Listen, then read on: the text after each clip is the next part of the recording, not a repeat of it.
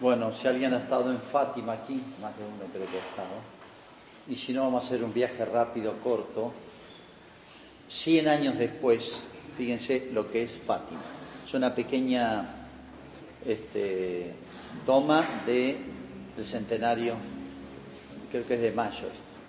Bueno, eso un poquito modo de introducción o de ambientación más bien, ¿no? Quien ha estado ahí, este, recordará lo que significa el impacto que produce realmente estar en ese lugar que es inefable. Bueno, yo creo que Fátima ha tenido la mala suerte de difundirse por todo el mundo, pero una especie de, versión minimizada, este, un poco light, ¿eh? de sí, una aparición más de la Virgen a tres niñitos, es conmovedor, conmovedor esto, la, la despierta ternura, la, la de los chicos, la misión que les encomienda, las dificultades que tuvieron, pero un mensaje de oración, recemos, es valiosa la oración. Ahí está mejor. De oración y penitencia, este, y que sí, es eso, pero yo creo que Fátima es un fenómeno gigantesco que es mucho más que esto, vamos a ver, voy a tratar de demostrar esto, y es más, venimos a decir que es única en la historia de la Iglesia, no solamente entre las manifestaciones marianas, y uno piensa en Lourdes, entre las más conocidas, o las más modernas, eh, este, la discutida de Medjugorje, en América Guadalupe, etcétera, sino que Fátima es única por varios ítems.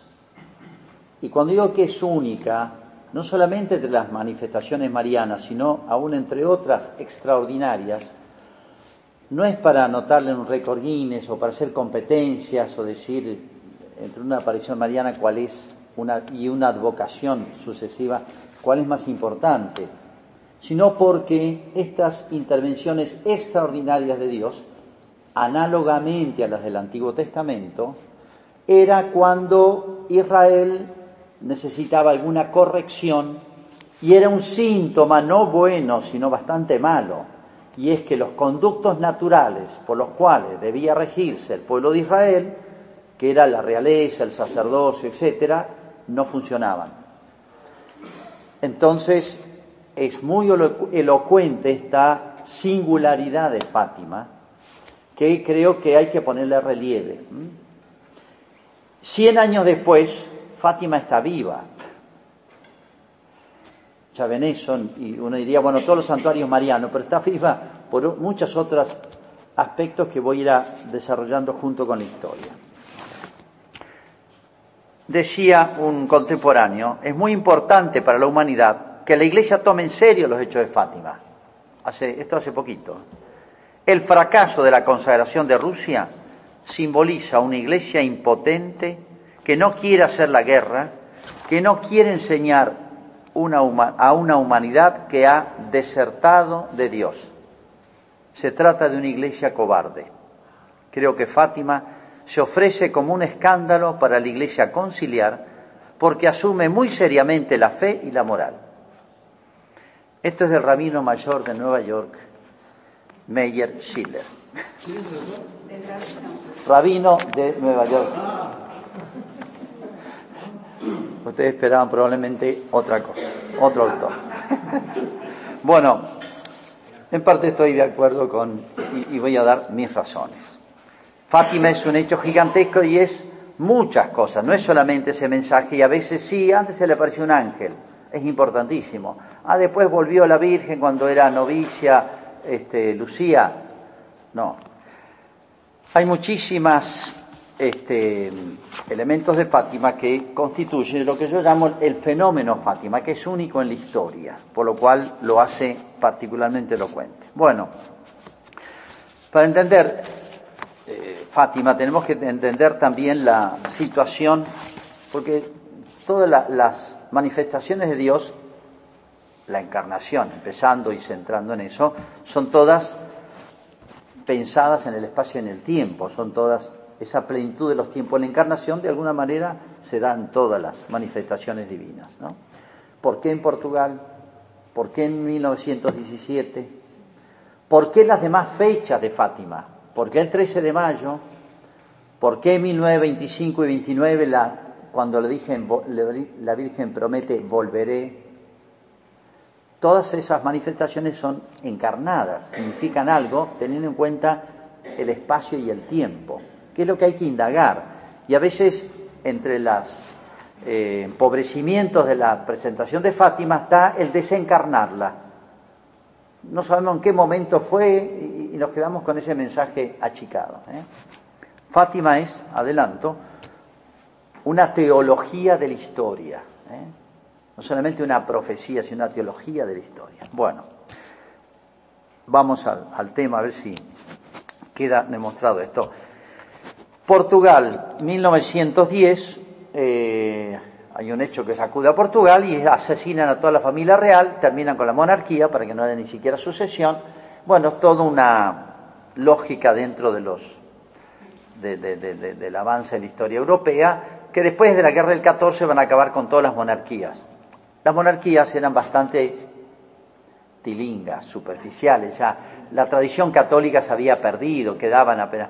Pero como régimen, como sistema, algo, algo quedaba de tradición católica, como eran todas las monarquías europeas. Bueno, pero con esto se acabó todo, ¿no? Se instaura la república profundamente influida por, podemos decir, la ideología eh, liberal masónica, a que tuvo una, intervención muy directa, muy manifiesta, la masonería que desde hacía rato había tomado eh, los principales eh, países europeos. Bueno, empieza una etapa de caos para Portugal, un país chiquitito y muy frágil, aún con una tradición cristiana extraordinaria.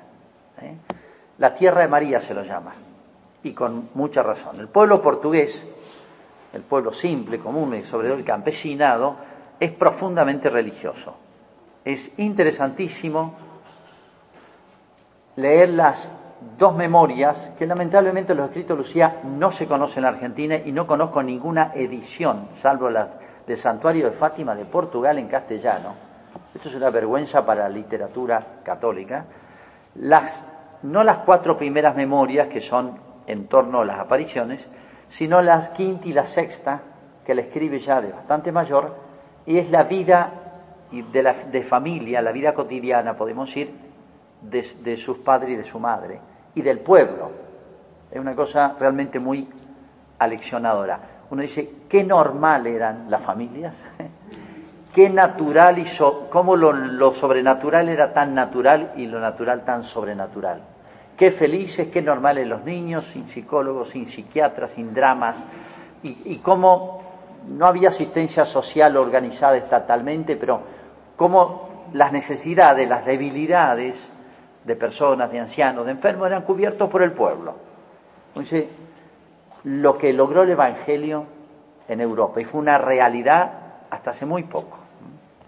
Bien, del año 10 hasta el año 26, apenas 15, 16 años, ya han sucedido 400 gobiernos, 45 gobiernos, perdón, en la, en la, en este caos político, en ambiciones de poder, inestabilidad, ensayos, etcétera. Bueno, este es el marco en que va a aparecerse el ángel y la Virgen. Pero hay más, hay un propósito expreso, manifiesto, de eliminar definitivamente la Iglesia toda manifestación religiosa y no es fácil en un país de tradición católica. Bueno, empiezan a prohibir la expulsión de obispos, de órdenes religiosas, eh, prohibición de manifestaciones públicas.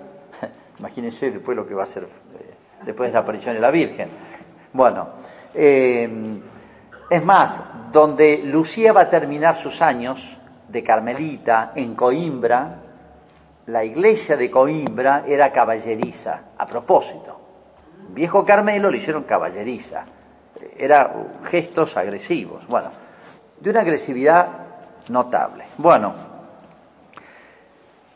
este, en ese marco entonces, 1916, Portugal es arrastrada a la, primera, a la Gran Guerra, terrible Primera Guerra Mundial, que más o menos sabemos de qué se trata, cruel, terrible, y para colmo sí que las tropas portuguesas fueron mandadas a los lugares peores. ¿eh? Claro, un país frágil, débil, no puede imponer ninguna condición.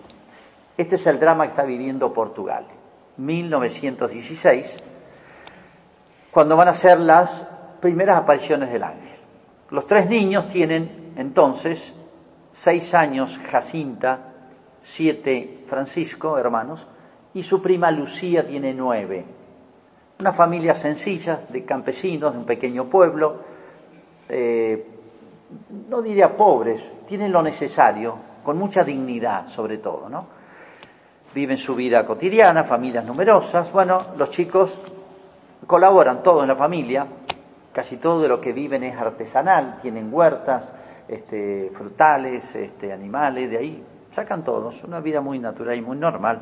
Los chicos colaboran llevando a apacentar el rebaño oveja, pero eran 14, 15 ovejas. ¿eh? Juntan los rebaños de dos familias y los chicos se divierten enormemente en el campo. Era la fascinación de los chicos era llegar a la etapa de pastor, de ser pastorcita. Cómo han cambiado los tiempos. Hoy un niño no es la máxima aspiración, ¿no? Allí le falta el tiempo para divertirse, tocando la flauta, bailando, buscando animalitos, nidos de pájaros, bueno. Bien, están jugando cuando son sorprendidos por una luz brillante y una especie de nube donde encuentran, se les sale al encuentro lo que el que se va a presentar diciéndole no temáis, soy el ángel de la paz. Recuerden el contexto, hace, esto es en, a comienzo del año, hace un mes, que Portugal ha entrado en guerra, están convocando soldados.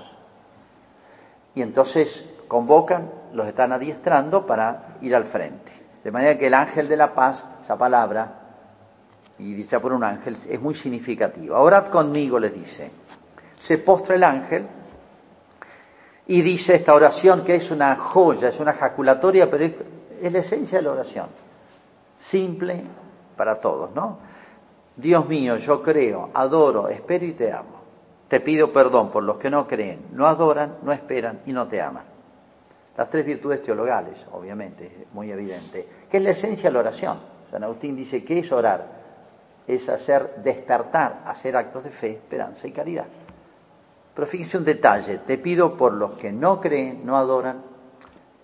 El siglo XX va a ser el siglo que inaugura el ateísmo el ateísmo teórico, práctico y sus consecuencias. ¿Mm? Aquí hay un detalle que lo, lo va a poner relieve Benedicto, y que es, yo diría, un tema perdido, perdido. Hay temas en la teología que quedan como, se van perdiendo, no sé por qué en la historia, ¿no? Y es este. El mundo existe por los cristianos, no por los malos, sino por los buenos. Hay una oración del siglo II que dice así, ¿qué sería del mundo sin la oración de los cristianos? O sea, Dios sigue manteniendo, sale el sol sobre buenos y malos, llueve, pero en última eh, es en función de los elegidos. O sea, los malos tendrían que agradecer siempre a los buenos, conviene por la duda no ponerse en, la lista de los buenos, por discreción y humildad, pero bueno, es así. Los malos, Dios los soporta en función de los buenos. ¿Qué sería entonces? El mundo se hubiera acabado. Cuando se cumple el número de los elegidos. Entonces, es un tema que retoma muy antiguo de, de los padres, que retoma mucho las Santa en las revelaciones bautinas Kowalska, ¿no? Los buenos son los que sostienen el mundo, y el mundo sigue existiendo en función de los buenos, de los elegidos, si no ya no existiría más. Bueno, es un tema que en Fátima va a estar presente y mucho más explícito en las revelaciones a Fautina Kowalska. Bueno, después de rezar esta oración, dice, le dice esta frase enigmática, los corazones de Jesús y María están atentos a la voz de vuestra súplica. A veces la dificultad más grande en la oración es la sensación de no ser escuchado. Y el ángel les dice esto. Pero acá hay un detalle importante que Lucía va a decir después inocentemente o muy sencillamente. No solamente no se nos borraban las frases que le decía el ángel, y obviamente la Virgen, sino que además les daba como fuerza para poder cumplirlas. En el lenguaje de San Juan de la Cruz, a esto se llaman palabras sustanciales. Por ejemplo, dice San Juan de la Cruz, cuando le dice a Abraham, marcha en mi presencia y sé perfecto, no solamente le está dando un texto que lo podría haber leído, se lo podría haber dicho cualquiera, sino que es como casi sacramental. Produce, tiene eficacia, digamos. Produce lo que está significando. O sea, Abraham tuvo una especial presencia de Dios, que es obra de las virtudes teologales, y una especial capacidad, fuerza, es virtud eso, virtud y, dones del Espíritu Santo para poder realizarlo. Lucía va a comentar muchos años después los efectos que produjo este encuentro, más allá de la frasecita, esto es mucho más que la frase. La atmósfera sobrenatural que nos envolvió era tan densa, atmósfera sobrenatural, que casi no nos damos cuenta durante largo espacio de tiempo de nuestra propia existencia. Permanecimos en la posición del ángel repitiendo siempre la misma oración un rato. Tan íntima e intensa era la conciencia de la presencia de Dios, la conciencia de la presencia de Dios, que ni siquiera intentamos hablar el uno con el otro. Al día siguiente todavía sentíamos la influencia de esta santa atmósfera que iba desapareciendo solo poco a poco. Importantísima esa descripción y la siguiente. Segunda aparición, unos meses después, julio o agosto, hace calor, están en la casa al lado del pozo de agua de nuevo el ángel se les aparece. ¿Qué hacéis? Le dice el ángel, rezad, rezad mucho. De nuevo insiste en el tema de la oración. Los corazones de Jesús y de María tienen sobre vosotros designios de misericordia. Va como agregando cosas. ¿A qué se, habrán charlado mucho los hijos qué significa esto, ¿no? Tienen sobre vosotros designios de misericordia. Ofrecer constantemente oraciones y sacrificios al Altísimo. Agrega algo. A la oración agrega ahora el sacrificio. Pregunta Lucía, ¿en qué nos debemos sacrificar? El ángel, de todo lo que pudierais ofrecer un sacrificio como acto de reparación por los pecados, por los cuales se les ofendido, y de súplica por la conversión de los pecadores. Atraed así sobre vosotros, sobre vuestra patria, la paz yo soy el ángel de su guardia, el ángel de Portugal. Sobre todo, aceptad y soportad con sumisión el sacrificio que Dios os envíe. No se sabe bien a, qué se refiere el ángel, qué va a pasar, pero de a poquito los va introduciendo una misión enorme que van a tener los chicos, muy intensa y muy breve, los más pequeños, larguísima hasta los 97 años que vivió Lucía, casi un siglo. ¿eh? Va a prolongarse Fátima con, con, el peso de Fátima, yo diría, porque fue, le significó para ella muchos sacrificios. Estas palabras, cuenta Lucía, estas palabras produjeron una profunda impresión en nuestros espíritus, como un haz de luz que nos hacía comprender. Fíjense, hay un progreso espiritual notable. ¿Quién era Dios? Comprender quién era Dios. Cómo nos ama, cómo desea ser amado, el valor del sacrificio, cuánto le agrada y cómo concede en atención a esto la gracia de la conversión de los pecadores.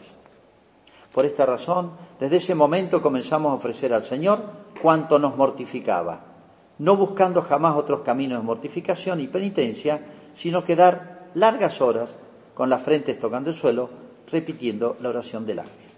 Fíjense, avanza les insinúa que van a cumplir una misión, tiene una misión eh, que, ya se les va a decir. A la oración agrega el sacrificio, o sea, eh, las obras buenas y sobre todo las que más nos cuestan en la vida cotidiana tienen sentido de obra buena y sacrificio, no todas son fáciles, ¿no? Bueno, acá se presenta el ángel de la paz, el ángel de Portugal. Agrega otro título, el ángel de la paz es el ángel custodio de Portugal. Portugal era el único, es el único país del mundo que desde el siglo XVII rinde culto público a su ángel custodio como nación. Tiene misa propia, este, fiesta propia, oficio propio, todo. Soy el ángel, tema también bastante desconocido en la teología o olvidado, de los ángeles custodios de las naciones. Santa Juana de Arco también se le apareció el ángel de, Francia. Y fíjense cómo va avanzando y les dice qué sentido tiene ahora el sacrificio y es reparación por los pecados y conversión por los pecadores. Las dos facetas del pecado, ¿no? La culpa y la pena. Hay que reparar. Quedo en deuda con Dios y debo rectificar la voluntad, convertirme. ¿eh? O sea, la medida, fíjense, que hay sentido de Dios, como dirá Pío XII, hay sentido del pecado. Si yo no entiendo a Dios y Dios es como si se vive como si Dios no existiera, obviamente se vivirá como si el pecado en su esencia no existiera. El pecado pasa a ser un error, como ves ahora, o un problema de salud. ¿Vieron? Sí, no conviene porque trae, algunos pecados traen problemas de salud, otros no. algunos son riesgosos, otros no. Pero la esencia del pecado no es que haya problemas de salud, o que me traiga otros problemas, que me metan preso, o que me enferme. La esencia del pecado es si no está Dios, no existe el pecado, está todo permitido, ¿no? Tercera aparición, va en progreso. Bueno, aparece el ángel con un cáliz y una hostia, los deja suspendidos en el aire, se postra y otra vez esta hermosísima y teológica oración. Santísima Trinidad, Padre, Hijo y Espíritu Santo, te adoro profundamente y te ofrezco el preciosísimo cuerpo, sangre, alma y divinidad de nuestro Señor Jesucristo, presente en todos los agrarios del mundo, en reparación por los ultrajes, sacrilegios e indiferencias con que él mismo es ofendido, y por los méritos infinitos de su santísimo corazón, sagrado corazón y el corazón inmaculado de María, te pido la conversión de los pobres pecadores. Se levanta el ángel y les da la comunión a los tres los más pequeños hacen su primera comunión del cáliz, ¿no? Lucía ya la había recibido. Tomad el cuerpo y bebed la sangre de Jesucristo, horriblemente ultrajado por los hombres ingratos. Reparad sus crímenes y consolad a vuestro Dios. Lucía, impulsados por la fuerza de lo sobrenatural que nos envolvía nuevamente, imitamos al ángel en todo esto. Se postra repiten muchas veces la oración. Tan intensamente sentimos la presencia de Dios que estábamos completamente dominados y absorbidos por ella. Parecía que por un tiempo bastante largo estábamos privados de nuestros sentidos corporales. Durante los días siguientes nuestras acciones estaban impulsadas del todo por este poder sobrenatural y por dentro sentimos una gran paz y alegría que dejaba el alma completamente sumergida en Dios. También era grande el agotamiento físico que nos sobrevino. Si uno va poniendo en línea directa las tres descripciones de Lucía, de los efectos, no de las palabras, sino mucho más que eso, de la presencia del ángel, repito que era como un gran sacramento, y las descripciones inocentes de Lucía, tan espontáneas, tan gráficas, acá hay una cosa muy notable. Esto es un tratado de teología espiritual. Fíjense, el abatimiento físico y la paz interior, conciencia de la presencia de Dios, etcétera, esto no se explica sino eh, comparándolo con las, eh, la descripción de las moradas de Santa Teresa y, y las obras de San Juan de la Cruz, en la fenomenología del alma, en las etapas de la vida espiritual, al menos los chicos quedan en la quinta o sexta morada, en lenguaje de Santa Teresa. Niños de 6, 7 y 9 años a estas alturas espirituales. Todo el obrar de los chicos de aquí en adelante no se va a explicar sino por una virtud inusual en niños, porque esto llegan los santos después de años, este, y los dones del Espíritu Santo, no se explica la fortaleza de los niños, la disposición al martirio a esa edad. Uno conoce la psicología de un niño a esta edad, se quiebran, no, no hay manera. O sea, los niños son un milagro viviente. Por eso digo, Fátima son muchas cosas, son los niños. Y hay muchas cosas más. Por ejemplo, fíjense, si la Salet, por eso digo, Fátima es única, si la Salet hubieron muchas vacilaciones de parte de la autoridad pontificia, y recién Juan Pablo II, después de 100 años, confirma la Salet. Meyugors, hay muchas idas y venidas, etcétera. Bueno, Fátima todo es transparente. No quiero comparar y decir es superior a, simplemente en esto distinto. y Dios quiso que no hubiera ningún embrollo por parte de los interlocutores que mantenían su libertad. El tema de los interlocutores, en este caso de los mediadores, que son los tres niños, es tan transparente, tan grande, tan nítida la santidad, y vamos a ver estos dos niños mueren pronto. La muerte de los chicos es una cosa escalofriante, el heroísmo de los chicos hasta la muerte, sobre todo Jacinta, que para Lucía era la más santa de los tres. Los acaban de canonizar los reyes que te merecían. Son los dos, las dos canonizaciones de más pequeños de la historia de la Iglesia. Bueno, todo esto es Fátima. Por eso Lucía, adelanto, un tema, cuando primera vez que puede hablar con un papa, que es Juan Pablo II, después del atentado al año, le pide tres cosas. Una, que canonice a sus primos. No es porque quiera tener eh, un pariente canonizado y ser más famosa de lo que era, si se andaba escondiendo por todos lados, sino los dos niños son Fátima.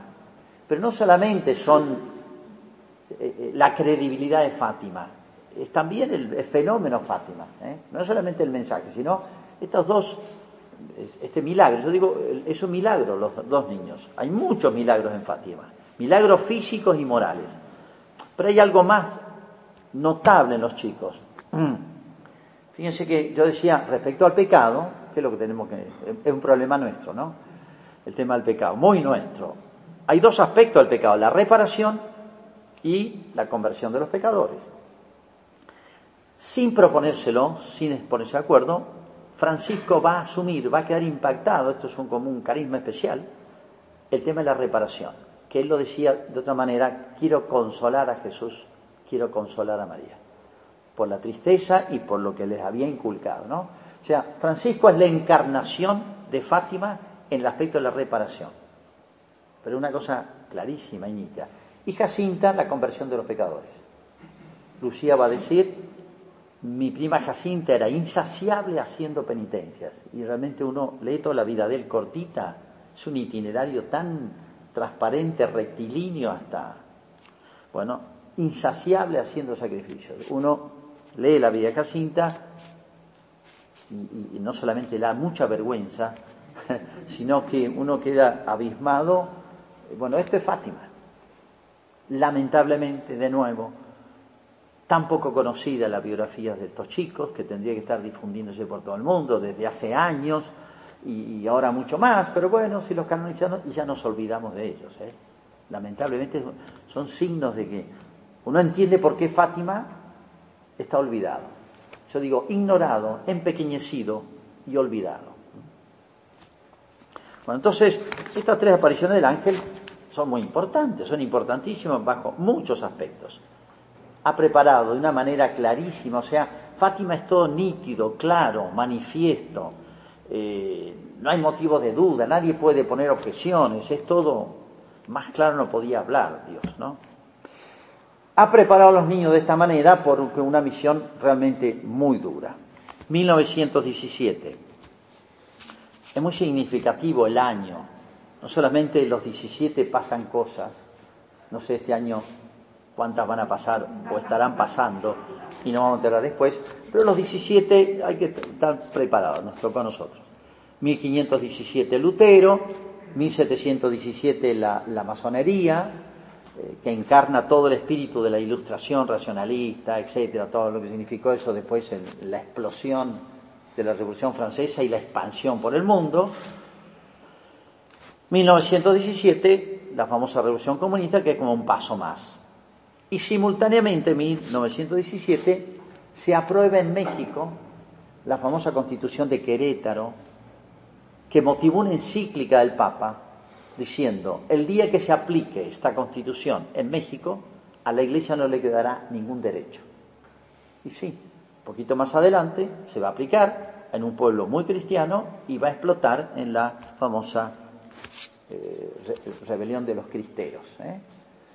Bueno, pero ya está incoada en la Constitución 17, o sea, la primera gran persecución en América Latina y en la cristianísima nación mexicana, la, la, la, Virgen de Guadalupe, es una cosa donde está una manifestación más clara de la Virgen América, el diablo se ensaña. Bueno, mayo, mes de María en Europa, primavera, mes de las flores, etcétera.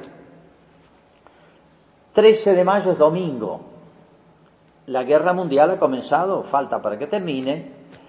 El Papa ha hecho todos los intentos por pararla, pero bueno, no han sido suficientes, se ha encarnizado, y entonces manda una circular a todos los, a toda la iglesia. ¿eh? Se ha leído en todas las misas una circular donde dice, bueno, el texto es largo, pero dice más o menos esto, no nos queda más que recurrir angustiosamente a la Virgen que nos ha resuelto todos los grandes dramas históricos. Vamos a hacer una cruzada especial de oración del Rosario. Ese mismo día han escuchado misa en la mañana temprano, se han cambiado y han ido. Y va a ser la primera aparición. Es como la respuesta de la Virgen al llamado del Papa. Y aquí hago una acotación que va a quedar de manifiesto a lo largo del, del fenómeno Fátima. La relación que tiene Fátima al papado es única en la historia. Pero hay otra más. A las 12 del día, que va a ser la primera aparición del 13 de mayo del 17, en el Vaticano lo están consagrando obispo al Papa de la Segunda Guerra Mundial, Eugenio Pacelli. Él, cuando cumpla los 25 años, lo va a decir. Ese fenómeno, ese, ese hecho que yo veo providencial, un llamado especial de la Virgen. Siempre Fátima tuvo que ver con el Vaticano, pues no con el papado. Y de una manera un poquito violenta, como ustedes lo saben, con Juan Pablo II. Entonces el Papa Juan Pablo cuando vaya a Fátima dice, me parece que esto es un llamado a nosotros de una manera especial porque hemos olvidado, hemos tenido poco en cuenta Fátima. Tuvo que entrar medio violentamente al Vaticano. Bueno, eh, a, Juan, XII creo que lo saben, se, conoció en esos días, yo lo, se lo escuché a mi madre, se le representó el milagro de Fátima de octubre dos o tres veces en el Vaticano, muchos años después, obviamente. ¿eh? Vio el mismo fenómeno y no sé si habrá tenido alguna comunicación especial. Bueno, por eso tiene mucha significación esto. El día, la fecha, bueno, el país, vamos a ver. Bueno, los chicos están apacentando las ovejas, son pequeñas colinas, frutales, pequeñas huertas familiares, todas las familias de Aljustrel, el pueblo, tienen pequeñas propiedades, eh, hortalizas, huertas, eh, bueno. Están ahí en su pequeño predio apacentando las ovejas, un relámpago, les parece, les parece un relámpago, una luz, juntemos las ovejas, pues tienen unas dos horas, una hora más o menos son dos kilómetros, para juntar las ovejas y llevarlas pero se dan cuenta que no hay nubes y se topan al bajar esa pequeña colina con una, una, nube, quedan como envueltos ahí y una señora ahí nomás, en una encina de más o menos un metro, que eh, irradiaba, dice, una, una gran luz transparente como un cristal atravesado por los rayos del sol, de hermosísima, de gran belleza, aparentemente de unos como si fuese de 18 años. Bien, no tengáis miedo, les dice. ¿De dónde es usted? Soy del cielo, le dice. ¿Qué es lo que quiere? Que vengan todos los días 13 durante seis meses. Al final diré quién soy y lo que quiero. Lucía, ¿y yo iré al cielo? Sí. Y Jacinta también. Y Francisco también. Pero tiene que rezar su rosario. Esto porque Francisco lo hacía, corta, no rezaba el Ave María completo, sino decía Ave María, Ave María, porque tenían que rezar rosario los chicos. Al salir tenían que rezar una oración, allá antes de almorzar el rosario, comen un sándwich y de recién después iban a jugar a la tarde, tenían que rezar por las ovejas, tenía todo un, un, catálogo de oraciones que tenían que hacer, fíjense la. Y los chicos lo hacían, pero bueno, por ahí hacían trampa. Fíjense, Lucía, nos vamos a ir al cielo. Los chicos no piden eso. Que se cure mi abuelita, que cuide las ovejas. Si no entiende uno la altura espiritual que, han, eh, que tienen los chicos en este momento por las, el año 16, con todo lo que significó para ellos, no se entiende esto que dice Lucía y se lo va a repetir de nuevo en la próxima aparición. Lucía dice, les encantaba, les fascinaba bailar, tocar la flauta, jugar con las cosas, como son los chicos, no les falta tiempo, inventan juegos, tienen una creatividad con la naturaleza que se les despierta, ¿no? Pero dice, después las apariciones del ángel y de la Virgen, ya no no sé qué nos pasa, decía Francisco, no me interesa más jugar, no me interesa tocar la flauta, Lucía le encantaba el baile, no me interesa el baile. No es que quedó trastocada la psicología infantil, quedó elevada a unos niveles de vida espiritual realmente no usual en los niños. Lo sabemos todo. Bueno, termina la Virgen con esta frase, que si no tienen la madurez espiritual en los que le dejó el año 16 las apariciones del ángel, son, no sé si decir, crueles de parte de la Virgen. Se despide así. ¿Queréis ofreceros a Dios para soportar todos los sufrimientos que Él quiere enviaros? Como reparación por los pecados con que Él es ofendido súplica por la conversión de los pecadores. Miren qué pedido a niñitos. Si queremos, dice Lucía, en nombre de los tres. Y la Virgen termina así, tendrán mucho que sufrir, pero la gracia de Dios os fortalecerá. Fíjense qué breves son. La Virgen no es charlatana, no anda con vuelta, pero ni el ángel. Las palabras son breves, llenas de contenido y de fuerza ¿eh? y de eficacia. Eh, Lucía va a recordar toda su vida cuando era, cuando sea padeció cosas inesperadas. ¿eh? Uno dice, ah, de ahora en adelante, rodeada de gloria, uh, la de la Virgen, Lucía, no. Fueron todos, bueno, este, todos no, bueno, pero una, su vida fue una suma de padecimientos. Y ese sí queremos, dice, que dije en aquel momento, a los 10 años, lo tuve que repetir, es como si tuviera estado incoado en semilla ahí un sí que iba a prolongar mil veces en su vida, como la Virgen dice. Me acordé de ese sí y lo renovaba. Y a su vez nunca olvidó la frase de la Virgen que se la va a repetir. La gracia de Dios la fortalecerá. Bueno, segunda aparición, 13 de junio. Acá ah, eh, llega, eh, se propone no hablar del tema, pero Jacinta no puede contenerse. Llega a la casa, mamá, se nos apareció una virgen y nos dijo que nos vamos los tres al cielo. Claro, no, no, no, es usual que pasen estas cosas. Y entonces, bueno, imagínense todo el pueblo, toda la familia opinando de todo. Más o menos la sentencia común era esta, cosas de niños ya se les va a pasar, pero no se les pasaba. De aparición a aparición hay un mes, hay mucho para charlar, hay mucho, pasan muchas cosas en un mes. Y en este pueblito, que pasan pocas cosas, como en los pueblos, era el tema. Todos opinaban como pasa siempre. Todos opinamos, pues sabemos de todo. Bueno, la que más se enoja es la mamá de, Lucía, que va a ser una de las pruebas más grandes para ella. Nunca la madre le aceptó ni le comprendió a su hija. La quería muchísimo y todo, pero bueno, le pone castigos. Hasta que muere la madre, le dice, no sé por qué, pero no puedo creer que se te haya aparecido la Virgen. Hasta que muere, ya como en setenta y pico de años. ¿eh? Misterios. Bien, segunda aparición, hay un grupito de personas, ya se les va a pasar, dijeron. Los chicos firmes el 13. Em, bueno, quiero que venga el 13 del mes que viene, que recen el rosario. Bueno, después diré lo que quiero. Bueno, los chicos le piden obviamente un montón de cosas que la gente les encarga me quedo sola. Ah, perdón, le dice, quisiera que nos lleve los tres al cielo. Fíjense, esa urgencia del cielo no es de un niño, ni siquiera de nosotros, tan actual, tan manifiesta, tan... Es muy de los santos, verdad, si nos preguntan un poco, obviamente todos nos queremos ir al cielo.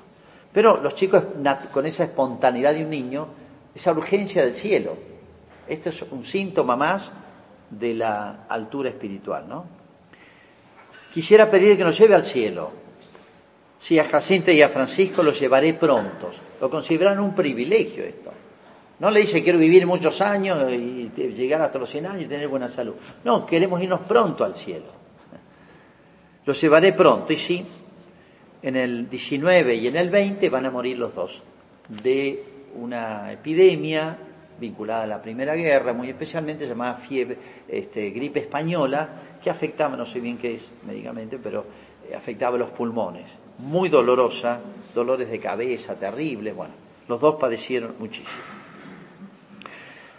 Me quedo sola, dice ella. tú te quedas un tiempo más. Bueno, viví hasta los 97 años. Jesús quiere servirse de ti para darme a conocer y amar. La misión de Lucía es esta, la difusión de Fátima. Y aquí hay otro fenómeno único de Fátima.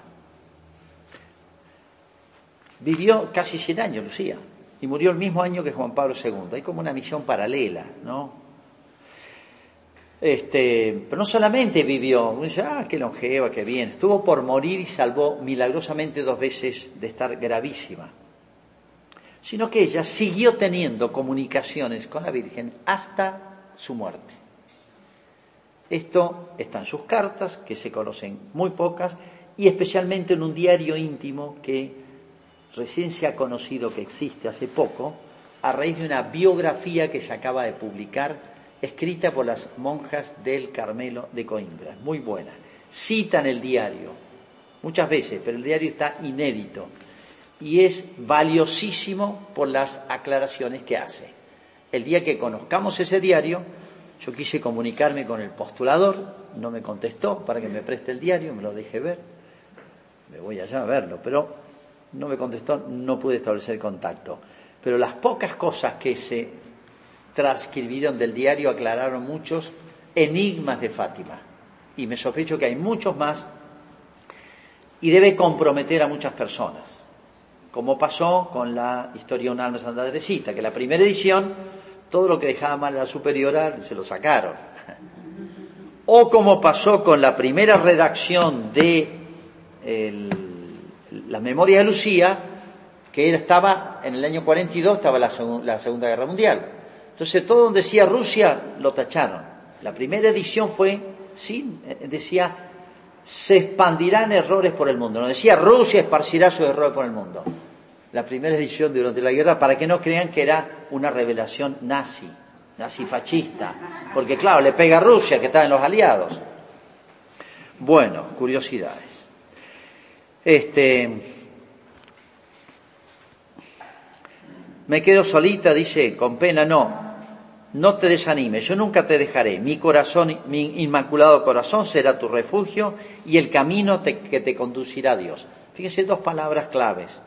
Mi inmaculado corazón será tu refugio, o sea, es la misión de María, cuidarnos, protegernos de, los enemigos del alma, digamos, y camino. Son, las dos misiones de la María en su maternidad. Refugio, o sea, nos cuida y nos lleva al cielo. La única preocupación de la Virgen son esas. Están resumidas en dos palabras, la teología mariana. ¿no? Bueno, hay otras imágenes, otras cosas que las no quiero demorarlos. Bueno, este tercera aparición, se van complicando las cosas. A los chicos no se les va la idea, no es cosa de niños. Los papás no pueden resolver el tema, los llevan al párroco, obviamente, participa en esto.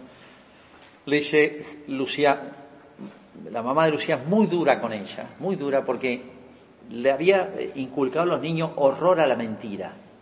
Y la hipótesis de que esto no puede ser verdad era todo mentira. Había complicidad, tenacidad y había revolucionado todo el pueblo y todos los pueblos vecinos. Entonces era un problemón esto. No sabe cómo resolverlo la mamá. Papá se mantiene más bien a distancia. Entonces, que lo resuelva el párroco. Vas, te confesás, vamos juntos, le decís que mentiste, dice mamá, si digo que mentí, miento. Bueno, mira, arreglate con el párroco, pero sé sincera. Habla con el párroco, los tres chicos, cura dice sensatamente esto. No tengo la impresión de que mientan. Los he interrogado por separado y son sinceros. Hay dos opciones. O es verdad y es de Dios, o es del diablo. Cuando escucharon esto los chicos, Lucía quedó aterrorizada y no quería ir el 13 de julio. Soñaba que el diablo lo llevaba al infierno y se mataba de risa porque había engañado a todo el mundo.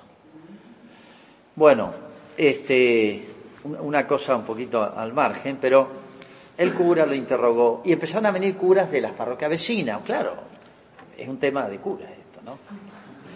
Bueno, hay una frase, Lucía, genial, genial, que dice así, cada vez que veíamos venir un sacerdote, nos preparamos para sufrir.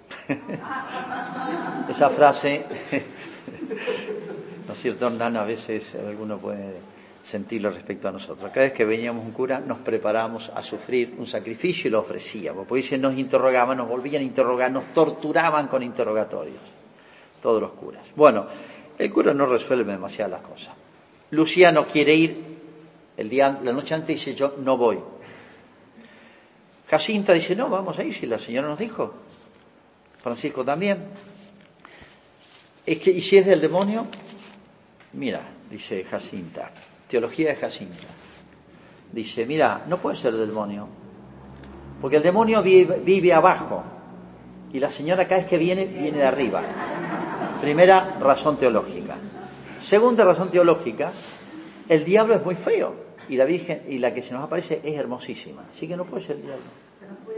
Bueno, la convención fue, habían ya cuatro mil personas. Imagínense cómo esto se ha difundido.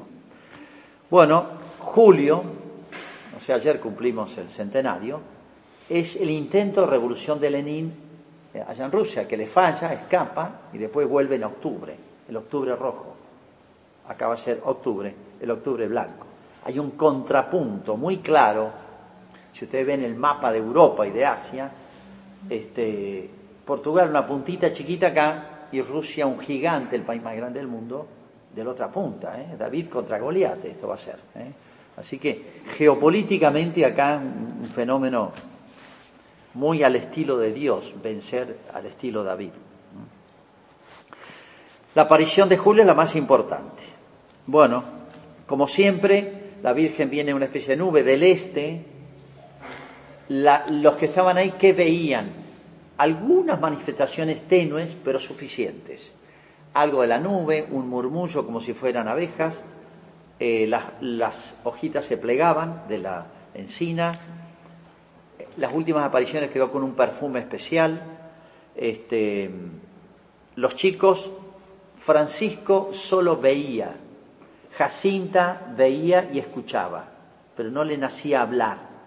Se ofreció para hablar ella, era muy charlatana, se ofrecía para hablar, pero que quedaba muda, no le nacía hablar. Y la interlocutora era, eh, Lucía porque era realmente la, iba a cumplir otra misión especial después, ¿no? Bueno, aparece la Virgen, ¿qué, quiere de nosotros? Y, eh, bueno, quiero que sigan viniendo, que recen el rosario, etcétera, ¿no?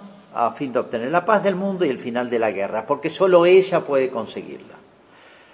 Quería pedirle que nos diga quién es y que haga un milagro. Claro, Lucía está agobiada porque eh, lleva dos meses, es el tema central, todos le caen a Lucía. Quiero que haga un milagro para que todos crean. Le dijo, en octubre haré el milagro. De julio a octubre, faltan unos meses, y la sensación térmica de, de este tiempo va a ser terrible, porque va a ir creciendo los problemas. Bueno, eh, la Virgen termina, sacrificados por los pecadores, y decir muchas veces, cuando hagan un sacrificio, oh Jesús, es por tu amor, por la conversión de los pecadores y en reparación de los pecados cometidos contra el Inmaculado Corazón. Al decir estas palabras, abrió las manos y ahora van a ver las tres visiones y locuciones que forman parte de lo que se llama el secreto de Fátima, que es uno solo, hay toda una, hay una relación muy íntima, que tiene tres partes bastante diferenciadas. Primero, la famosa visión del infierno. Por lo que yo sé, yo conozco tres descripciones del infierno de santos que han tenido la gracia de ver. Una es la de Santa Teresa, muy importante en su vida, es de las gracias más grandes que recibí, está en el capítulo 32 de la vida. Otra es de Faustina Kowalska, que es muy parecida a esta, y esta, y algunas más o menos de Don Bosco, con los sueños. Yo no sé si hay otras, pero bueno, es, para mí esta es la más gráfica y es muy bíblica. Penetró el reflejo que salía de las manos de la Virgen en la tierra y vimos un mar de fuego. Esto hace referencia o tiene semejanza con el lago de fuego del Apocalipsis. Un mar de fuego y sumergidos en ese fuego los demonios y las almas como si fuesen brasas transparentes o negras o bronceadas, de forma humana, que fluctuaban en el incendio, llevadas por las llamas que de ellas mismas salían, juntamente con nubes de humo, cayendo hacia todos lados, semejante a la caída de pavesas en los grandes incendios. pero sin peso ni equilibrio, entre gritos y lamentos de dolor y desesperación. Fíjense, dolor y desesperación son las dos penas del infierno. ¿Mm? Llanto y rechinar de dientes, dice Cristo. ¿eh? El llanto por el dolor de la, eh, de la separación este, violenta de Dios y la desesperación por Él para siempre. ¿eh? Apartados de mí, malditos, al fuego eterno. Las dos penas del infierno. Acá Lucía gritó, nadie sabía por qué, después se van a enterar. Los demonios se distinguían por sus formas horribles y asquerosas de animales espantosos y desconocidos, pero transparentes como negros tizones en brasa. Asustados, dice Lucía, si no nos hubiera prometido el cielo dos veces antes, nos morimos de espanto acá. Asustados y como pidiendo socorro, levantamos a la vista a Nuestra Señora, quien nos dijo con bondad y tristeza, son los dos sentimientos que aparecen en la Virgen, la bondad y, la, la tristeza, ¿no? Por razones obvias, ¿no? Y acá engancha, empieza la segunda parte, vamos a la tierra, ahora estamos en el más allá. Habéis visto el infierno donde van a parar las almas de los pobres pecadores. Para salvarlas, acá se refiere al, destino eterno, digamos, Dios quiere establecer en el mundo la devoción a mi inmaculado corazón. Si hacen lo que yo os digo, se salvarán muchas almas y tendrán paz. Las dos cosas van unidos. ¿eh? Nosotros, esto es un proceso largo que está vinculado a la ilustración, separamos demasiado lo temporal y lo espiritual. Por eso Fátima quiere hacer una Fátima desencarnada. ¿eh? Eh, la Virgen acá se mete en política, van a ver si se mete en política. Recontra. Bueno, no, que no tiene nada que ver lo espiritual. Se salvarán muchas almas y habrá paz en la tierra. La guerra terminará pronto, pero si no dejan de ofender a Dios, en el reinado de Pión se comenzará otra peor, la Segunda Guerra Mundial. Y da la señal, cuando vean una noche alumbrada por una luz desconocida, sabed que es la señal que Dios da, que va a castigar al mundo por sus crímenes, por medio de la guerra, el hambre, la persecución a la Iglesia y al Santo Padre. Fíjense, acá hay una idea central. Va a terminar la Primera Guerra, que ha sido castigo por los pecados del mundo, castigo medicinal. Acá hay todo un tema, que lo van a escuchar, lo, escuchamos siempre, Padre, Dios no castiga, Dios castiga. Sí, hay dos castigos de Dios, el castigo eterno, punitivo, y el castigo medicinal, especialmente medicinal en la tierra, sí, Mil veces en la historia de Israel está clarísimo. Bueno, lo dijo Cristo muchas veces. La Primera y Segunda Guerra Mundial son castigos, estos, castigos sociales, ¿eh? porque hay como males sociales. Dios va a castigar al mundo por medio de la guerra, el hambre, la persecución. Entonces, fíjense, es muy claro, las dos guerras mundiales, eh, en la interpretación teológica de la historia, por más que hayan interpretaciones económicas, militares, políticas, ideológicas, todo eso vale, pero la última explicación es teológica. Y fíjense ahora cómo sigue. Para impedir esto, o sea, la Virgen dijo, en, palabras simples, si, la, si la humanidad se convierte de estos males que van en progresión, en profundidad y en extensión, si el mundo se convierte, no hay Segunda Guerra Mundial. Pero después dice, para impedir esto vendré a pedir la consagración de Rusia y la comunión reparadora de los cinco primeros sábados. O sea, ¿por qué reitera? Es como decir esto. Les voy a conceder una gracia especial, un regalo especial. Voy a hacer una intervención milagrosa de mi misericordia en el mundo. Porque antes he dicho, miren, si se portan bien no va a pasar nada malo. Habrá paz en el mundo. Para impedir esto, lo separa. ¿Por qué?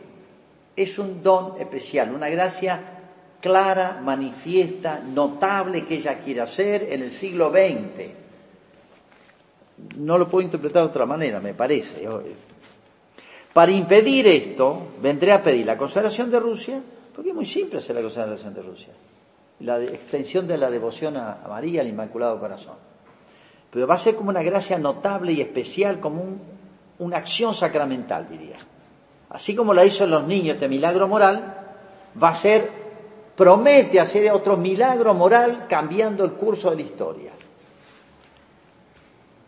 Para impedirlo vendré a pedir la consagración de Rusia y la comunión reparadora. Es lo que va a hacer en ese tercer bloque de manifestaciones el año 25 y el año 29.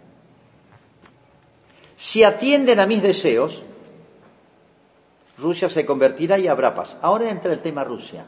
Ahora entra el tema Rusia.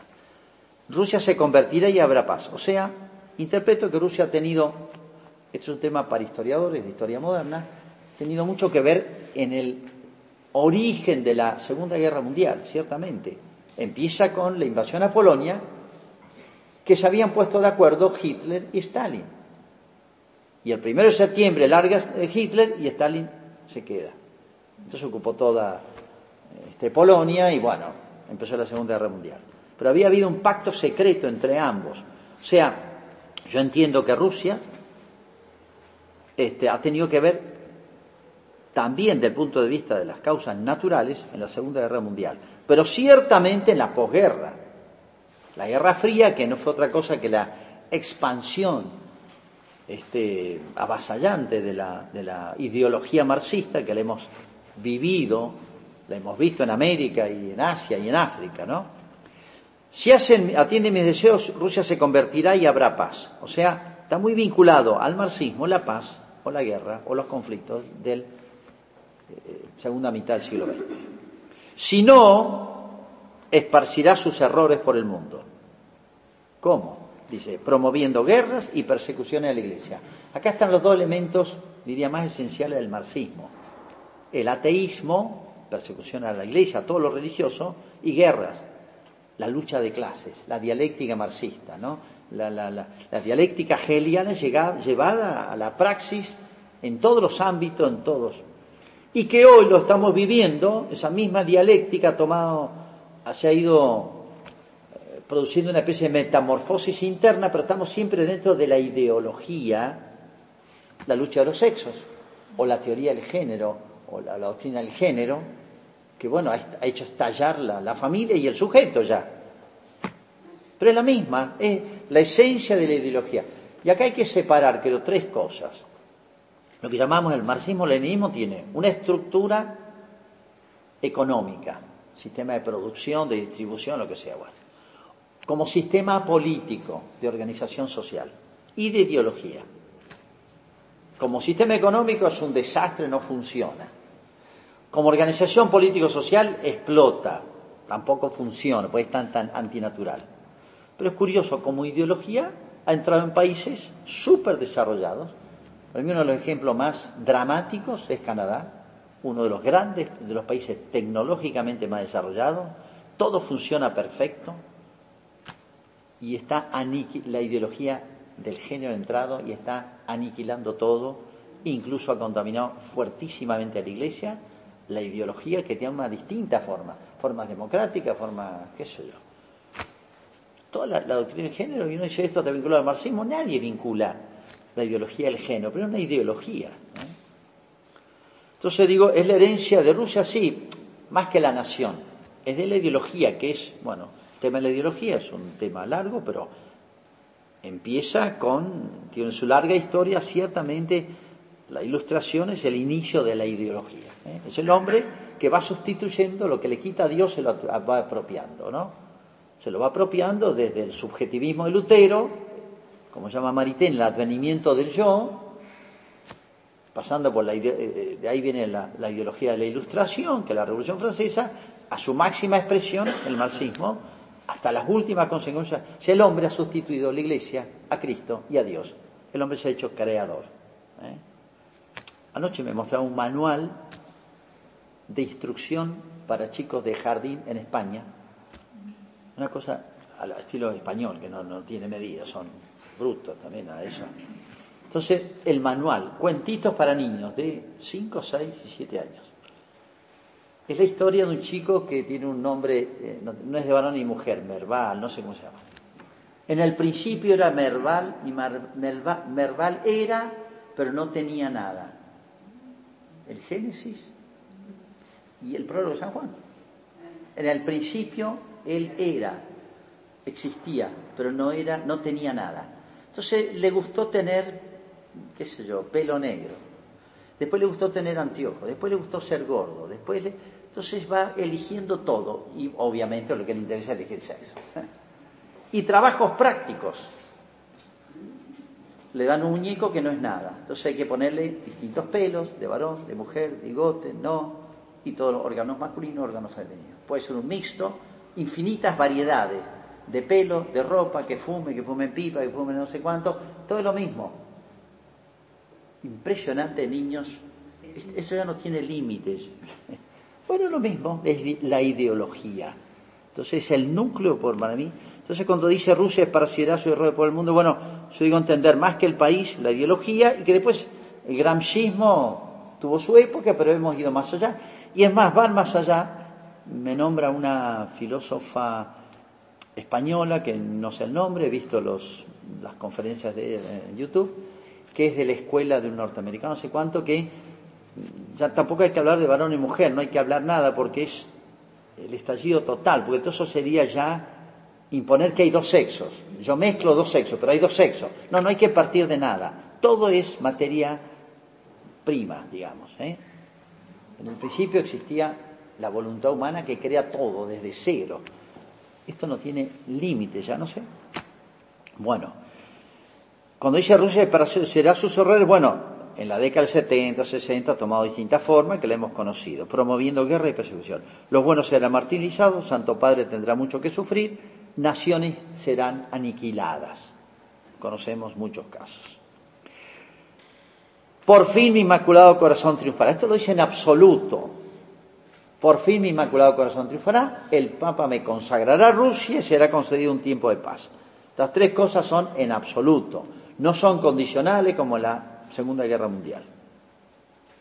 Y una frasecita que armó un lío bárbaro. En Portugal se conservará siempre el dogma de la fe. Puntitos. Esto armó una polvareda enorme porque este, parece estar descolgado de lo demás. Ahí termina la segunda parte del secreto. Y le dice, cuando recen el rosario, digan después de cada misterio, oh Jesús, perdona nuestras culpas. Esa oración que se ha difundido muchísimo.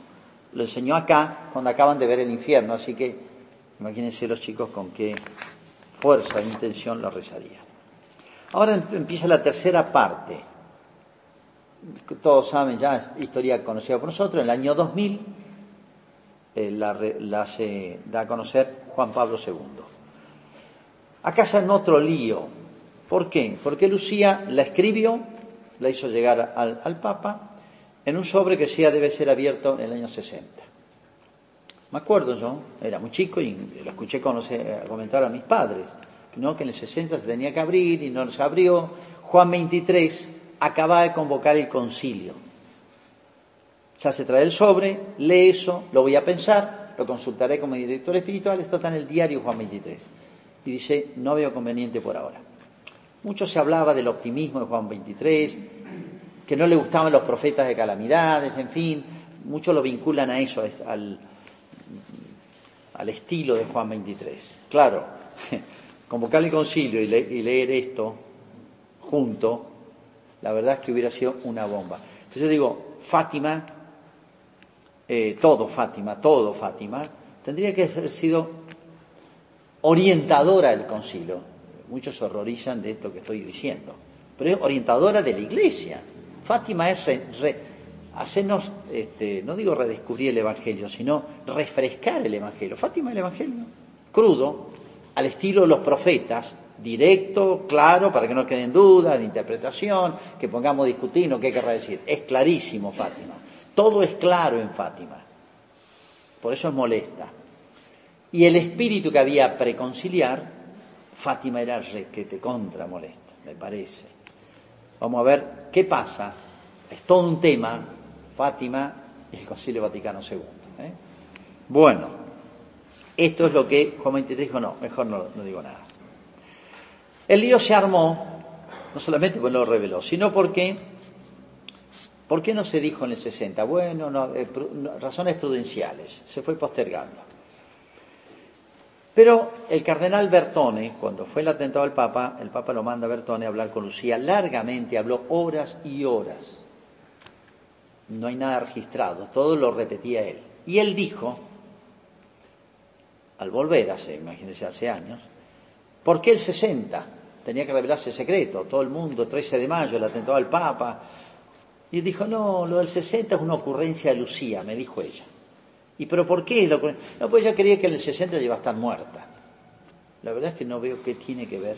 Y todo el mundo se quedó, no era una explicación. Bueno, ahora que se conoció el diario íntimo de ella, no, ella explica. Y no creo que le haya mentido a Bertone, o que Bertone no le haya entendido bien el portugués, o no habla español, no sé. No sé, algo pasó. Bueno, todo el mundo dice Bertone mintió, porque parece eh, eh, eh, varias cosas embrolló Fátima. Y como era el único testigo, escribió un libro y, lo pone en un libro, Bertone. Después le contestan el libro. Y ahora que se ha conocido el diario Ilusión, le pone, la Virgen me dijo en el 60. ¿Por qué? Porque va a llegar el comunismo a su máxima expresión. El comunismo, y sí, esto es un tema para los historiadores, uno más o menos acuerda, habría que ver más datos que yo no tengo, pero sí, en la época, eh, todos los movimientos de liberación eh, africanos en la China, todo el tema de Vietnam, y en América Latina, desde el 59 tiene una base de operaciones única, regalada, excepcional, Cuba del año 59. En el año 60 ya está toda la Unión Soviética metida en Cuba. Después va a ser el conflicto, ¿se acuerdan? la crisis de los misiles. Pero ya está planeando toda la organización. Pero le viene, está a 60 kilómetros de Estados Unidos. Fue un regalo para la Unión Soviética, pero único, de Fidel Castro. Una base de operaciones donde haremos toda la guerrilla América. En Asia, en América, en África, y el concilio. Ahora viene la tercera parte. Pero hay otra cosa importante. Para esto que voy a leer, hay una clave de interpretación que la dio Lucía, porque empiezan mil interpretaciones. La clave interpretación de lo que voy a leer es esto. Lo dijo Lucía. Y Lucía siguió teniendo comunicaciones de la Virgen hasta que muere. De manera que Fátima se extiende casi 100 años. Esto es único. La clave interpretación de esto es, Rusia esparcirá sus errores por el mundo. ¿eh?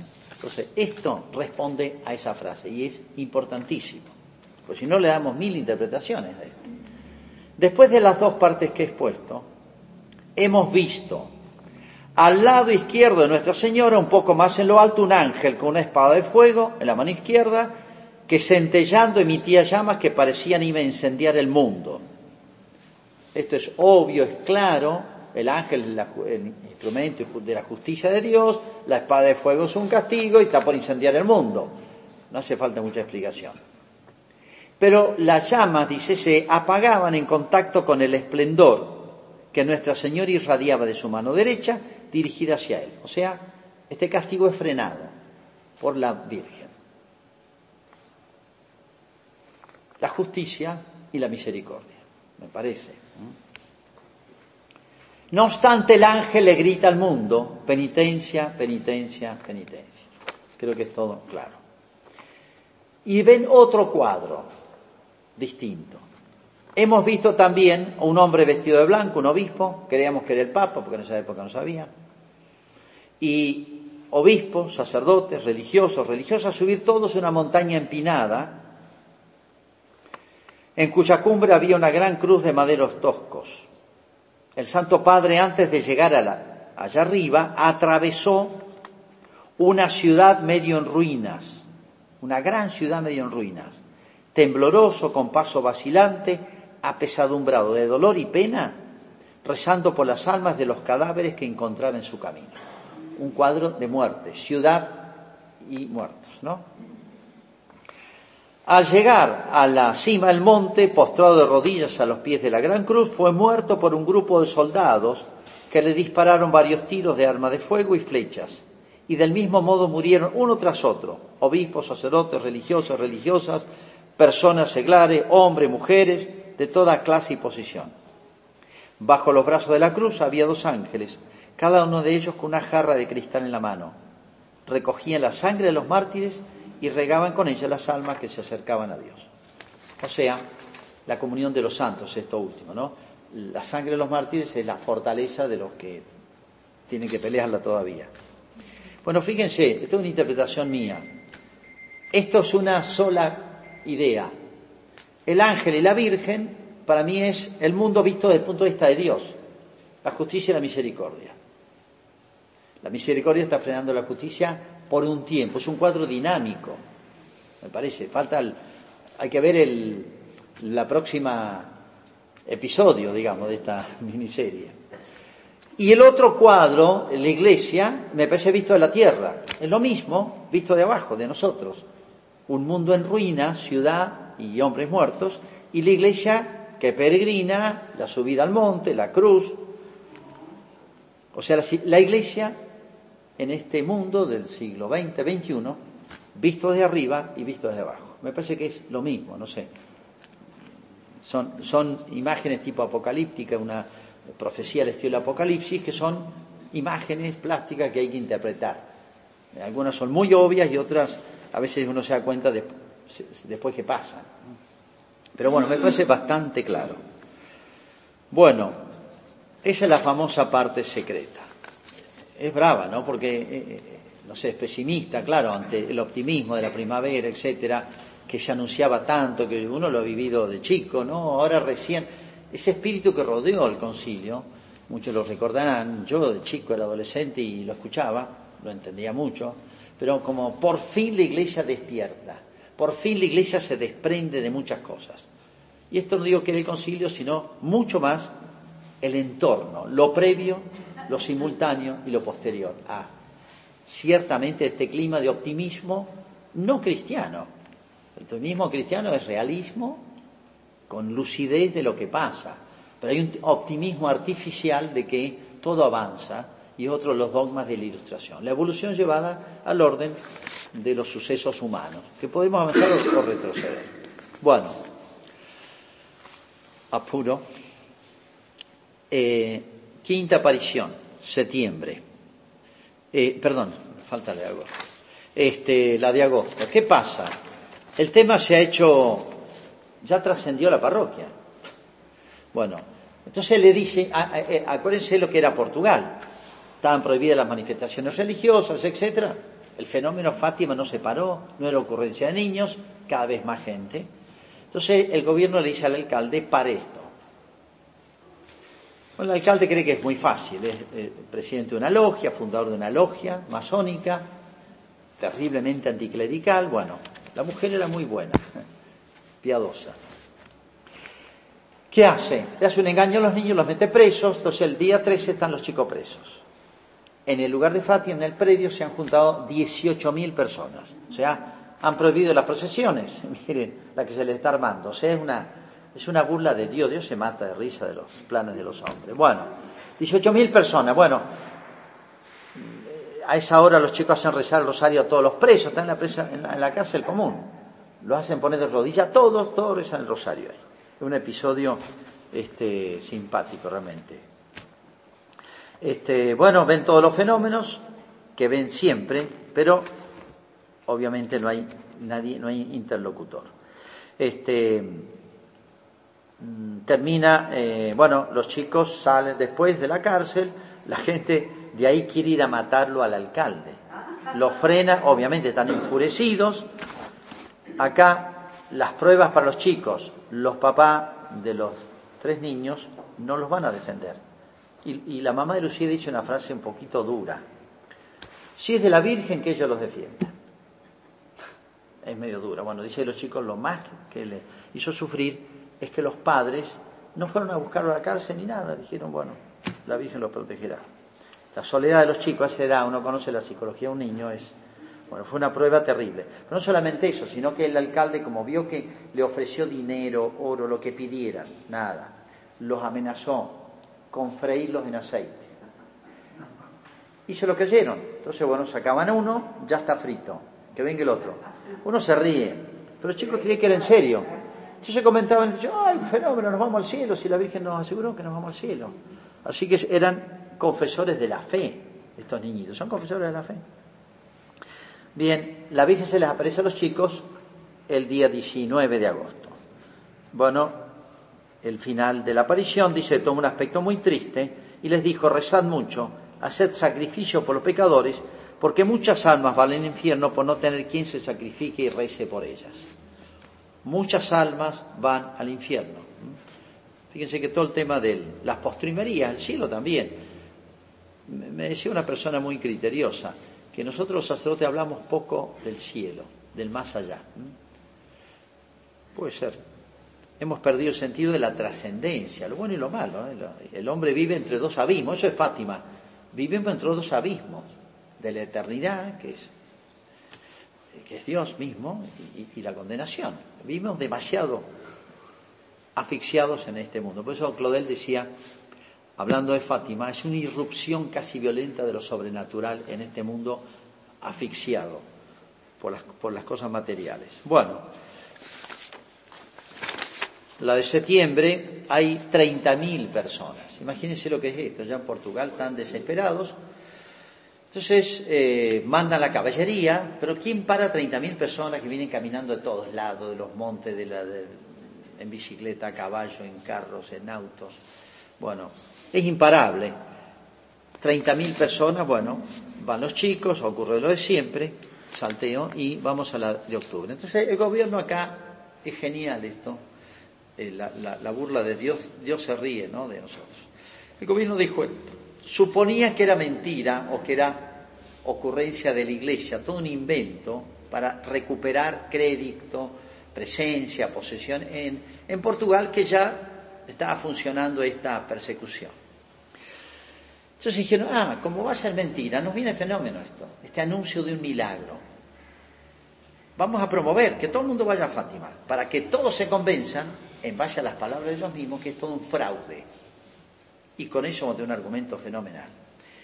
La iglesia deliberó y dijeron, ¿y si, llegan, y si no llegara a ocurrir un milagro?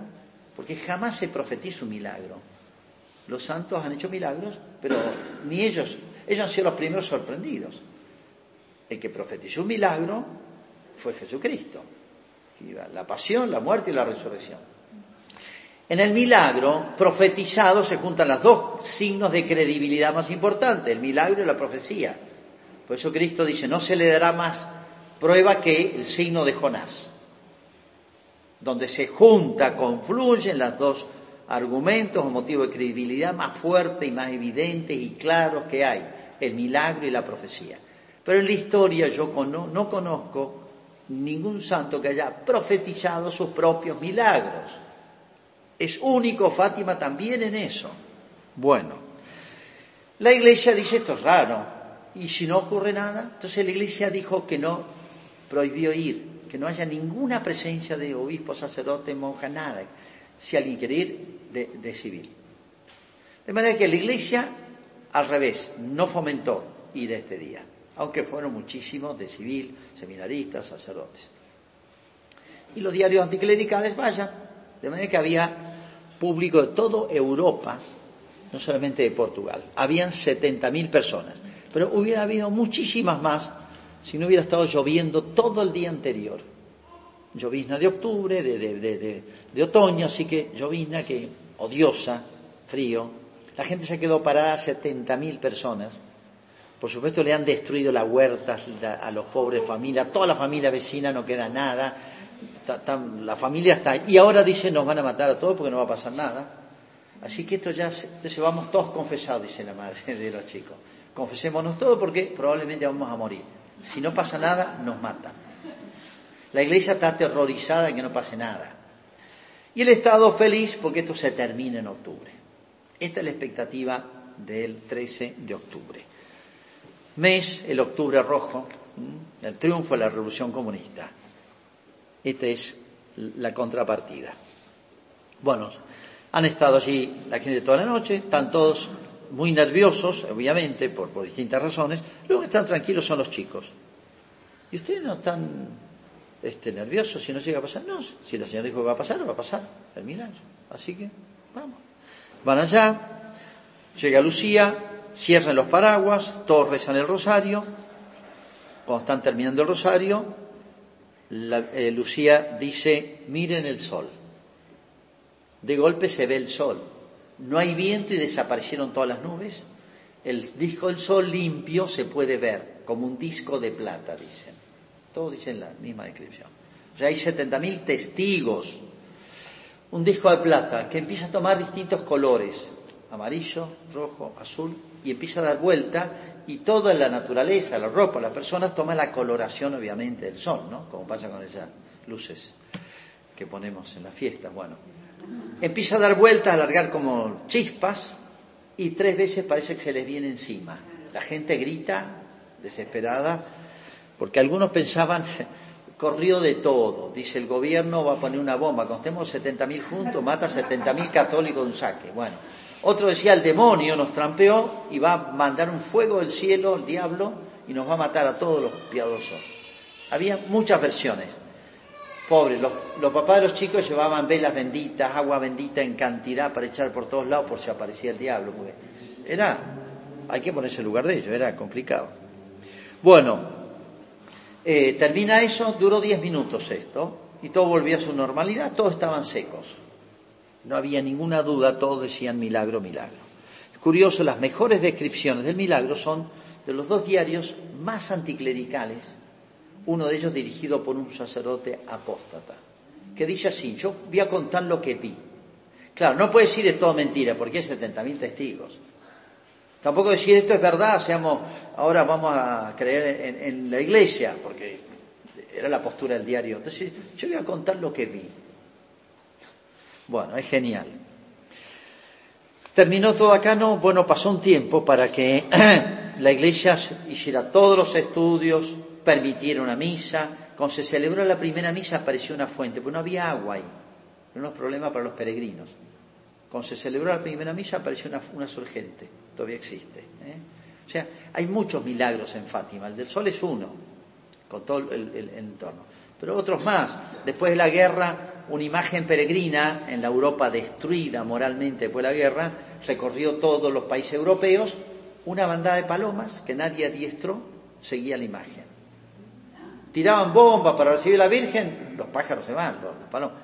Las palomas de alguna vueltita, todos volvían. Lo metían en la iglesia, que las palomas extrañan ese lugar, no es natural, entraban atrás. La llevaron en avión a África. Aparecieron las palomas en África. Nadie las llevó en el avión.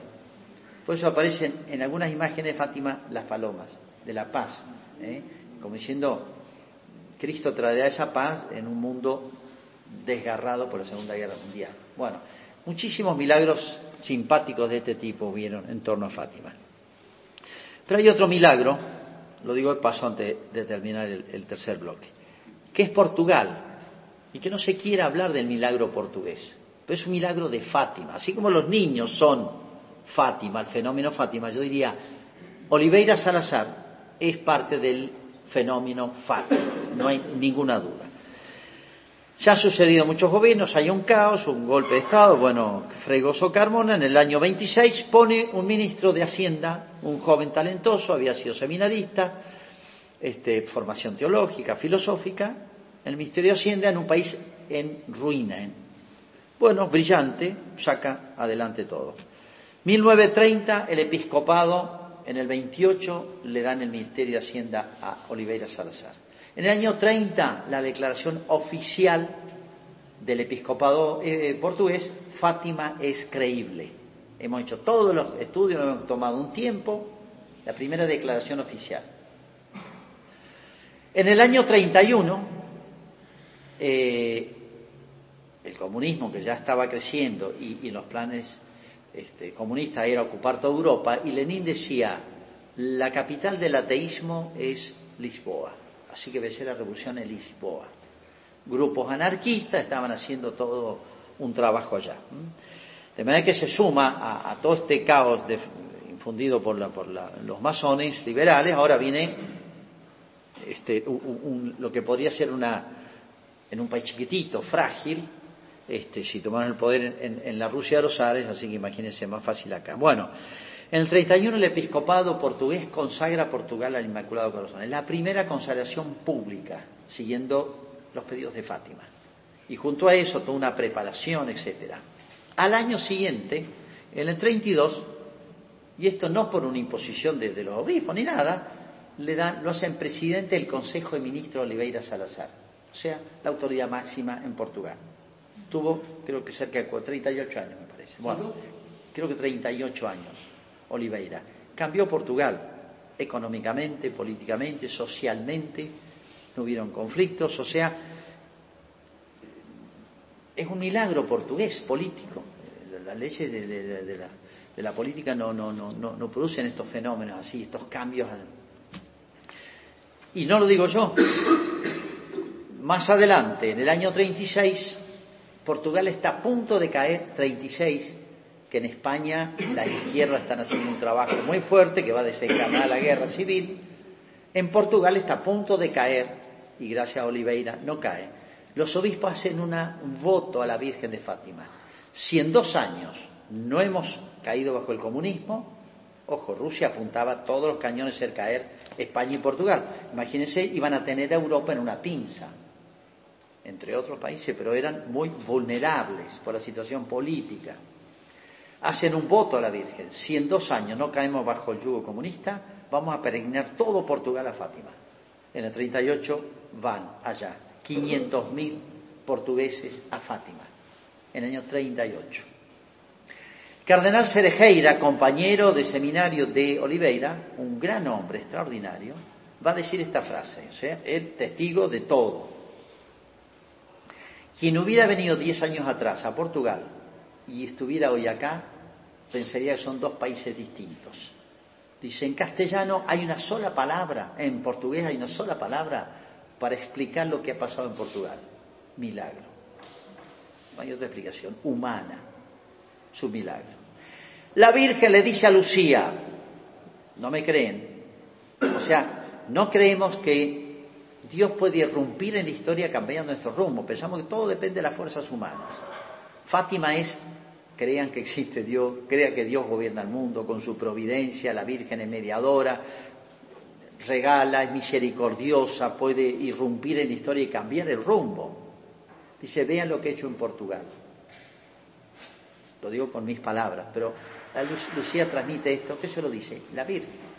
Vean el milagro. Entonces, el milagro portugués es un milagro paralelo, semejante, no sé si es más grande, que el milagro de estos dos niñitos, que va contra todas las leyes de la psicología humana, del crecimiento, de, la libertad, etcétera, de las etapas de la vida espiritual, de todo.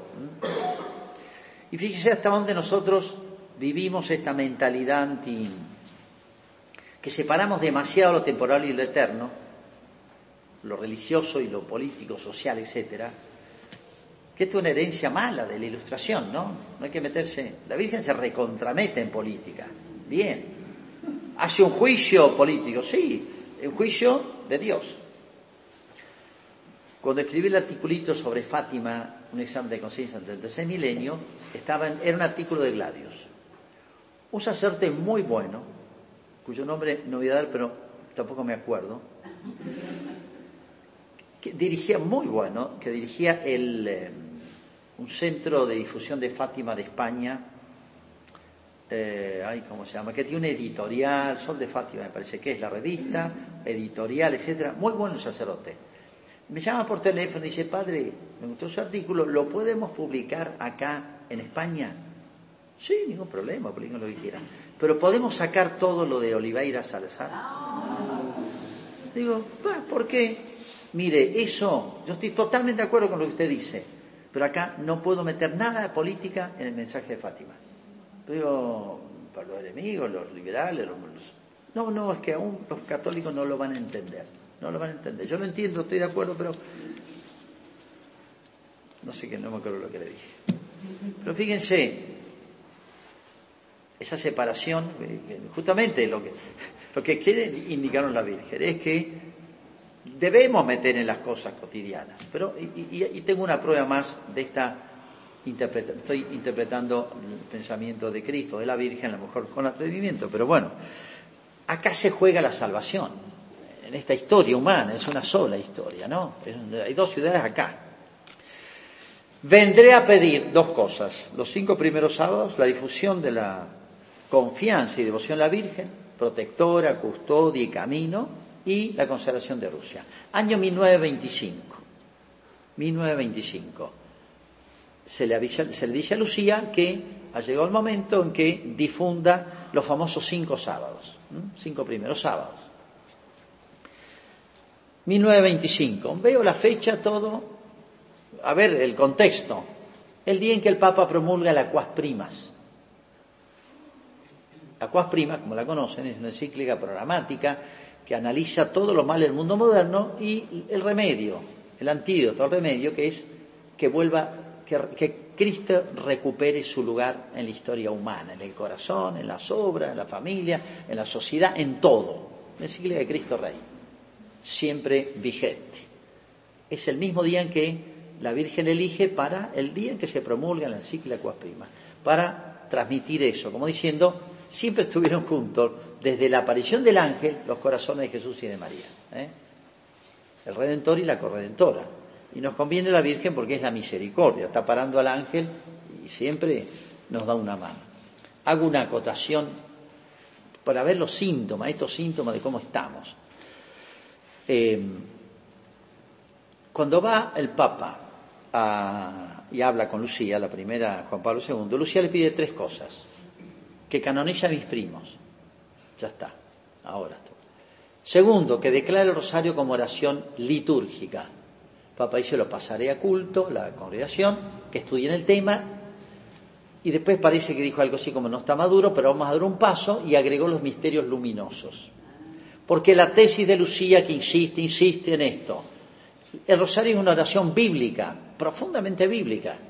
Entonces, en esa línea lo fundamentaba Lucía, y por eso el Papa agrega más misterio en la vida de Cristo.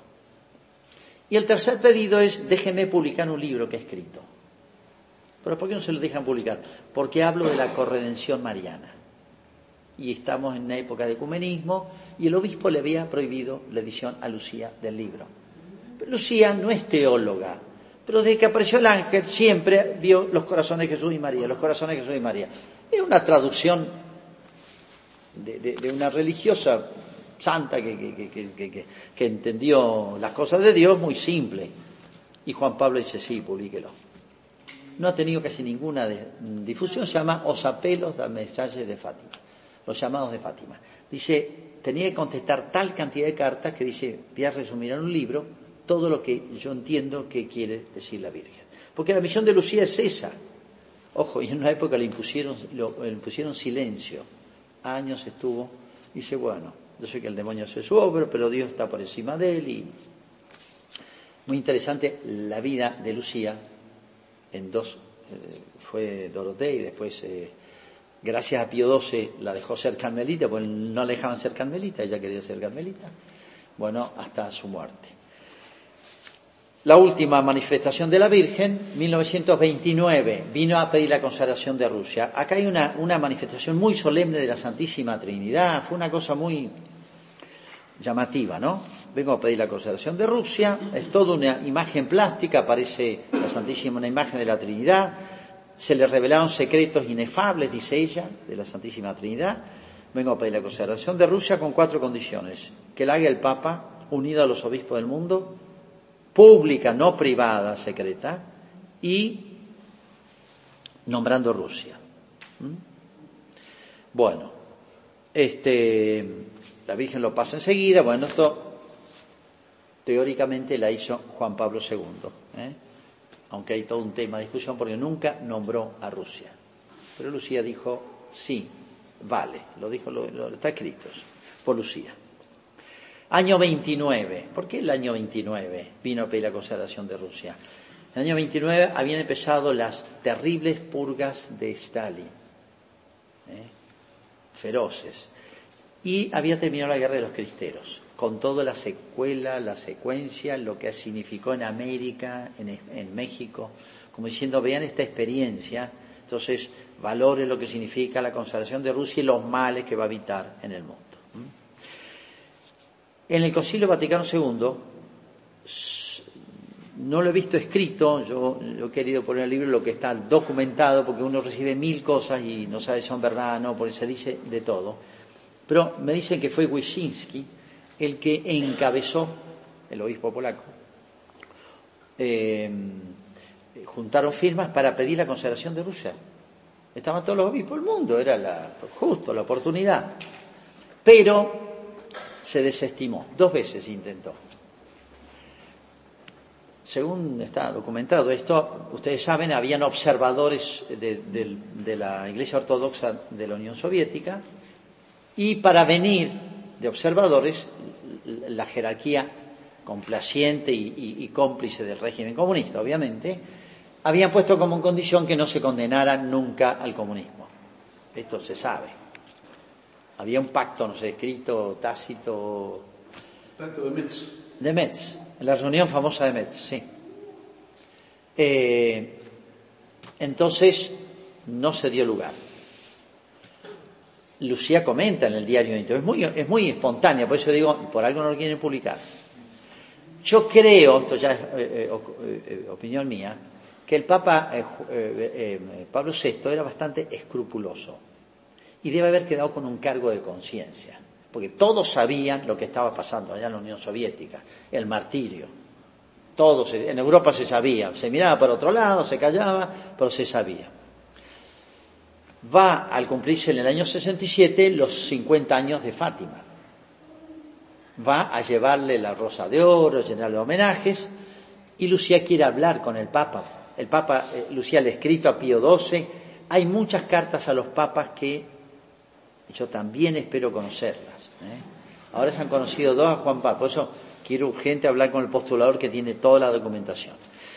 Pero vaya, y, el nuncio le consigue la audiencia. El Papa Pablo VI va a hablar con usted. Espérese en el Carmelo que la va a citar. Llega el momento, no la cita, no la cita, no, no, Ya llega el momento en que está el acto público y no la llaman. Llaman al obispado, a la anunciatura, etcétera. Ha dicho el Papa que no la puede recibir. Ella comenta en el diario duro y triste, ¿eh? como diciendo el demonio está haciendo esto, esto es terrible, una prueba. Bueno, yo quería contarle todo lo que soy mediadora de un mensaje, muy obvio ahora, todo el contenido cada vez más claro. Año 67, no se hizo, no se, este, no se abrió el sobre, no se, bueno, el de, la, de la tercera parte secreto, etcétera. Lucía está muy afligida, no está tranquila. Bueno. No obstante, el Papa dice que vaya y se ponga en un lugar de privilegio ahí en el, en el ringside, digamos, en la primera fila. Bueno, se ve que anuncian, claro, hay como un millón de personas, primera vez que un Papa visita Fátima, etcétera, bueno, el posconcilio, 50 años de Fátima. Este, dicen, están presentes, tales eh, cardenales, obispos, está Lucía. La gente empieza a gritar, Lucía, Lucía, Lucía, Lucía, bueno, entonces el Papa la hace pasar a Lucía al estrado. Y ahí está esa foto que se ha difundido mucho, donde está el Pablo VI levantando en la mano a Lucía. La gente ovacionando a Lucía, primera vez que la ve, después de, ha visto fotos de niñita. Siempre la han escondido a Lucía. Entonces Lucía le dice ahí, eso lo cuenta ella. Uno lo había escuchado esto, pero bueno, ahora lo dice ella en el diario. Dice, le dije al Papa, yo quiero hablar con usted. Y el Papa le dice, sí, lo sé, pero hable con su obispo y obedezca. Él me dirá lo importante que me quiera comunicar. Un balde de agua fría. Recién pudo hablar con Juan Pablo II dos veces cuando el Papa fue a Fátima. ¿eh? Bueno, todo lo que hubiera significado, yo digo, si, si esto, si hubiéramos tomado en serio Fátima, ¿eh? no sé, muchas cosas. Bueno, este, hay muchos temas más, redondeo y digo, Fátima es todo esto y bueno, y muchas cosas más que no, no hay tiempo de decirlas ahora, pero digo, es una, un pequeño apocalipsis, es una teología de la historia, es el, el Evangelio con, no hay dogma, no hay artículo del credo, ¿verdad? Evangélica que no esté en figura, yo he salteo muchas, en imágenes, en figura, en el, en Fátima completo, en los tres bloques. ¿eh? Fátima es una erupción tan especial, tan nítida, tan clara, tan fuerte, tan viva hoy, como diciendo, es un grito al mundo, una erupción de lo sobrenatural, pero un grito al mundo de una especie de intento de despertarnos de una especie de somnolencia o abrirnos los ojos, una especie de ceguera respecto a las grandes verdades evangélicas. ¿eh? empezando por la trascendencia. ¿eh? Y los grandes remedios, Y la promesa y la misericordia de Dios expresada en la Virgen, nos manda la Virgen, que es la imagen viva de la misericordia, con todos estos cuadros, como diciendo, mire, yo estoy dispuesto a hacer hasta un milagro, cambiar la historia, un milagro, y traerle no solamente la vida eterna, sino la paz en la tierra. Pero si achicamos Fátima, diluimos el Evangelio, hacemos un libro de autoayuda, etcétera, etcétera, ni Dios puede hacer las cosas. Lo que haría Dios si lo dejáramos. Y recuerden siempre esa última expresión de María que está triste. ¿eh? No ofendan más a Dios que está muy ofendido. Bueno, y una anécdota muy reciente. Hay una mini biografía que escribe la superiora del Carmelo cuando muere Lucía. Y se voy a contar esto por primera vez. Lucía tiene, eh, en el año 2000 más o menos, esta anécdota. Ella muere en el 2005. La llevaba a caminar llevándola del brazo hasta el locutorio del Carmelo, la acompañaba. Y una vez que la llevé, dice, había una imagen de la Virgen de Fátima en el locutorio del Carmelo, se quedaba rezando un ratito. Y un día la mira, se queda un rato más largo y de golpe se da vuelta y me dice, la Virgen está llorando. Yo la miré a la imagen y no, no, vi que llorara. Me di cuenta que era algo para ella. Y ella quedó como mal, como diciendo, pensé que ella también lo estaba viendo. La Virgen está llorando. Siguió, ella cuenta de muchas manifestaciones de la Virgen, etcétera, hasta el final de su vida. ¿eh? Ese optimismo a veces que tenemos, no, todo va, bien, todo va mejor, eh, con este Papa todo, la Iglesia ha recuperado credibilidad, ahora todos lo apoyan, los medios de comunicación, lo escuchan los comunistas, lo escuchan los gays, no sé cuánto. Hay un, optimismo forzado a costa de la realidad, tengo la impresión. Pero la realidad verdadera, vista con los ojos de Dios, me parece bastante distinta. ¿eh? Bueno, Fátima creo que es un llamado bastante fuerte y urgente no para el año 17, sino del 17 en adelante. Bueno, gracias.